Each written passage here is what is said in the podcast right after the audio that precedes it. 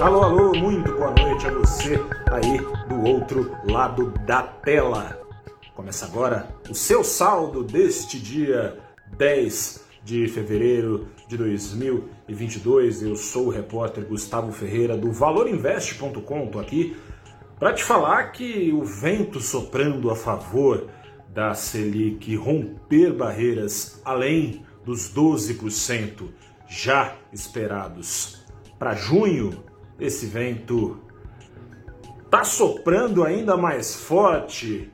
Conforme os planos revelados pelo Banco Central, a Selic deve subir pelo menos, importante isso, pelo menos mais duas vezes, ou seja, em março, em junho, a altura dos 12% ao ano está na altura dos 10,75% ao ano.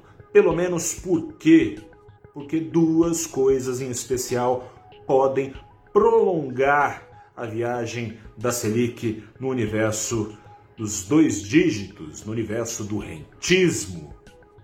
Em primeiro lugar, uma eventual aceleração da alta de juros nos Estados Unidos. Em segundo lugar, a latência do risco fiscal brasileiro, que tem potencial de aumentar ainda mais ah, o incentivo para dólares fugirem do Brasil buscando tanto proteção quanto retornos crescentes oferecidos pelos títulos do governo americano. Esse segundo motivo, o risco fiscal, como você sabe, está nos radares, o governo vem ignorando os alertas do Banco Central, vem insistindo na ideia de cortar impostos, seja impostos incidentes no diesel, uma ideia que pode ganhar amplitude maior no Congresso por força eh, política, da ala política, que quer estender esse corte de impostos à gasolina, ao gás. Além disso, o governo quer cortar IPI, enfim. Viagem do presidente Jair Bolsonaro de volta aos piores momentos do governo Dilma, a gente sabe no que deu. Além disso, ficava faltando então essa certeza de aceleração da alta de juros nos Estados Unidos. Não falta mais. O dado de inflação conhecido nos Estados Unidos, conhecido hoje, surpreendeu o mercado, veio pior do que já era esperado, de 7,5%, foi renovado o maior nível de inflação em 12 meses desde 1982 quatro décadas os americanos não é, conviviam com uma inflação tão alta.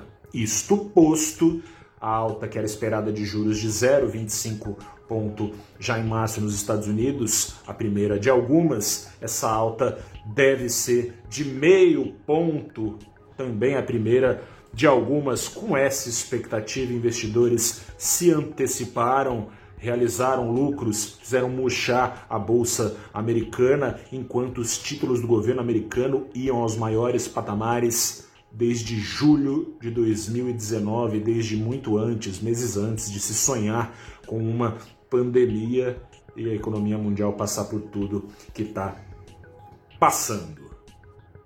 E aí você se pergunta, paulada na bolsa brasileira? Que nada, enquanto murchavam os investidores uh, recordes e recordes em realização realização dos lucros ao longo da pandemia lá nos Estados Unidos, não migrava essa dinheirama só para os títulos americanos, mas também em busca dos descontos oferecidos pela chamada velha economia, ações de exportadoras, de bancões, em detrimento das ações ditas digitais.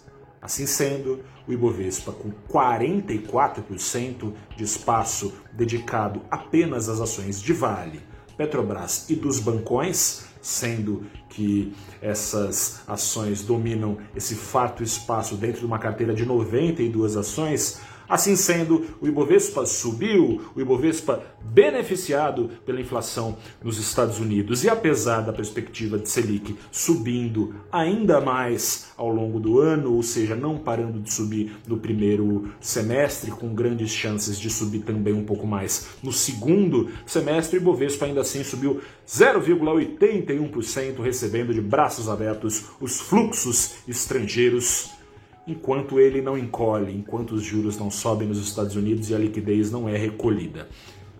O dólar o dólar ficou bastante volátil, ao contrário da Bolsa Brasileira que subiu o dia todo, o dólar teve duas forças importantes atuando sobre o seu preço no Brasil. Primeiro, esse fluxo estrangeiro brutal, diminuindo a escassez de dólares no país, puxando preços para baixo. Por isso, em alguns momentos, o dólar esteve em queda. Mas preponderou a alta dos juros americanos, já dos rendimentos, ou seja, da curva futura de juros Aliás, a curva futura brasileira também deu mais uma pontada para cima, antecipando essa perspectiva de alta mais é, forte da Selic é, e prorrogada da Selic.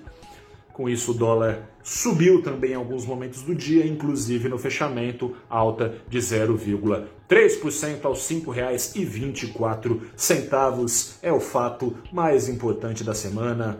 Deve repercutir ao longo ainda das próximas essa inflação americana e o que fazer diante dela.